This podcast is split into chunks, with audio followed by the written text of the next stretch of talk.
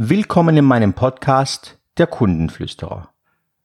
Ich bin Sandro Nastasi, Kommunikationstrainer in den Bereichen Kundenkommunikation und Teamkommunikation. Heute mit einer Servicegeschichte.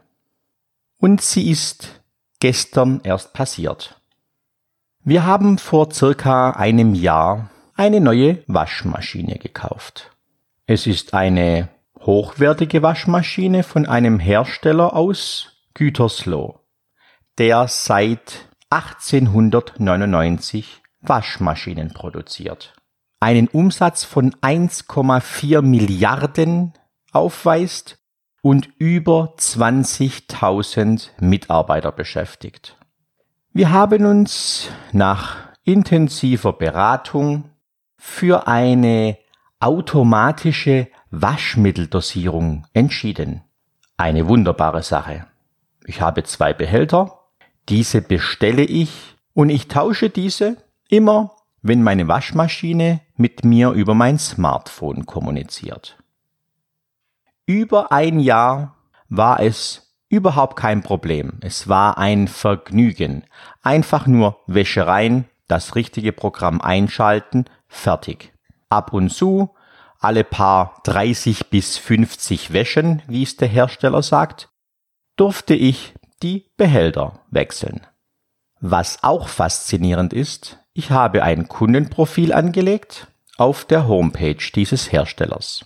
Dort sind meine Daten hinterlegt und ganz wichtig, das Modell meiner Waschmaschine.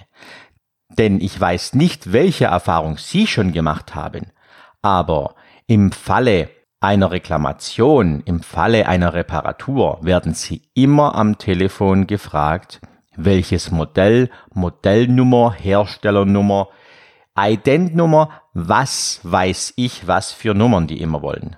Wenn diese Maschinen dort im Kundenprofil hinterlegt sind, muss der Mensch am Telefon nur noch mit zwei Klicks schauen, was hat mein Kunde für eine Maschine, wann wurde sie gekauft, ist es in der Garantiezeit und so weiter. Beim letzten Wechsel dieser Waschmittelbehälter ist mir aufgefallen, dass sich die Form verändert hat. Die neuen Behälter sind geschwungener, sehen moderner aus. Die neuen Behälter haben so eine Alufolie als Verschluss. Die alten Behälter hatten so einen Verschluss aus Gummi. Ich habe so wie immer die alten Behälter rausgenommen, den neuen Behälter reingedrückt. Nun habe ich gemerkt, dass viel mehr Widerstand da ist. Aber habe mir dabei nichts gedacht. Die Waschmaschine hat irgendwann mal vor kurzem ein Fehler gemeldet und ich wollte diese Behälter kurz rausnehmen, ausbauen, zum Schauen, ob da irgendwas nicht in Ordnung sei. Direkt über den Behältern ist ein Knopf, die die Behälter rausdrücken sollen. Also die Arretierung löst sich, Behälter wird rausgedrückt. So war es zumindest vorher. An den neuen Behältern drückt man und es passiert nichts. Denn sie sitzen viel zu fest. Also versuchte ich mit den Fingern irgendwie ranzukommen, an die Seite zu kommen, dass ich den Behälter gelöst bekomme. Links war überhaupt kein Durchkommen, am rechten Behälter habe ich es geschafft, ihn zu lösen und rauszunehmen. Und somit konnte ich dann auch den linken Behälter rausnehmen. Allerdings mit sehr viel Geduld und Werkzeugeinsatz. Gestern habe ich bei dem Hersteller angerufen bei dieser Hotline, beim Kundenservice. Soweit alles gut, soweit alles freundlich. Für meine Begrifflichkeiten eine zu lange Warteschleife. Dann hatte ich einen Herrn auch sehr freundlich am Telefon. Dem hatte ich kurz mein Leid geklagt, musste mich aber weiter verbinden, denn er war für andere Maschinen auch zuständig. Ich bin dann in die Reparaturabteilung für Waschmaschinen vermittelt worden und auch dort eine wunderbar freundliche, nette Stimme. Bis jetzt noch alles okay. Ich habe der Dame mein Problem erklärt. Die Dame hat sich das Ganze angehört und meine Frage an die Dame war, kennen Sie dieses Problem? Denn ich kann mir nicht vorstellen, dass nur meine Waschmittelbehälter nicht mehr passen. Die Form hat sich ja für alle Kunden geändert. Gibt es dazu Informationen? Die Dame hat mir dann die Frage gestellt, die an manchen Stellen auch nicht schlecht gewesen wäre. Wie genau kann ich Ihnen helfen? In dem Moment dachte ich mir, hat die Dame jetzt den Vorgang nicht verstanden oder möchte sie von mir als Kunden eine Lösung für das Problem, weshalb ich anrufe? Meine Antwort war, wäre recht einfach, schicken Sie mir die alten Behälter und ändern Sie nichts daran, denn die alten Behälter haben ja gut funktioniert. Machen Sie keine Designversuche. Die Behälter müssen nicht schöner werden, denn sie sind nicht sichtbar. Sie sitzen in der Maschine. Davor ist eine Klappe. Die müssen nicht schöner werden. Die Dame fragte mich, ob ich noch die alten Behälter habe, also die alte Form. Ich sagte ja, ich habe noch zwei leere, die verwende ich als Reinigungsbehälter, also da wird Wasser eingefüllt, wenn es um einen Spülvorgang geht.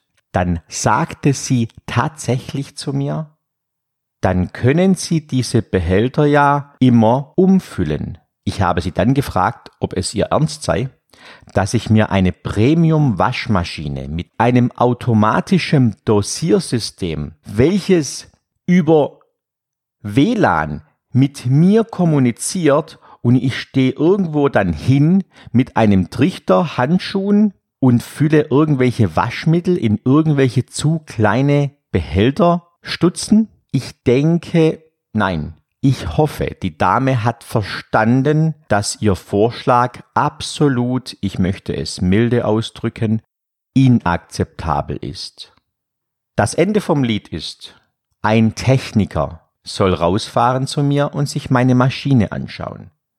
Ich bin gespannt, was der Techniker zu berichten hat, denn er wird kaum die Behälter kleiner machen können oder die Behälterform wieder zurücksetzen. Meines Erachtens nach sollten die Produktdesigner dringend ihre Entscheidung revidieren und die Behälter wiederherstellen lassen, die funktioniert haben. Nun, der Hersteller selbst, wie schon erwähnt, eine sehr, sehr professionelle Erscheinung. Ein sehr professioneller Auftritt. Aber an den Kleinigkeiten scheitert's. Denn dann, als wir den Termin ausmachen wollten, fragte mich die Dame nach meinem Namen. Ich habe meinen Namen genannt. Dann wollte sie die Straße wissen. Dann die Hausnummer, die Postleitzahl, der Ort, meine Telefonnummer. Sie musste auch zwei, dreimal nachfragen, zum Beispiel wegen meinem nicht alltäglichen Nachnamen, ob sie ihn richtig geschrieben hat. Nun ist es auch so, dass wir seit der Umstellung von ISDN auf Voice over IP nicht mehr ganz die Sprachqualität haben wie vorher.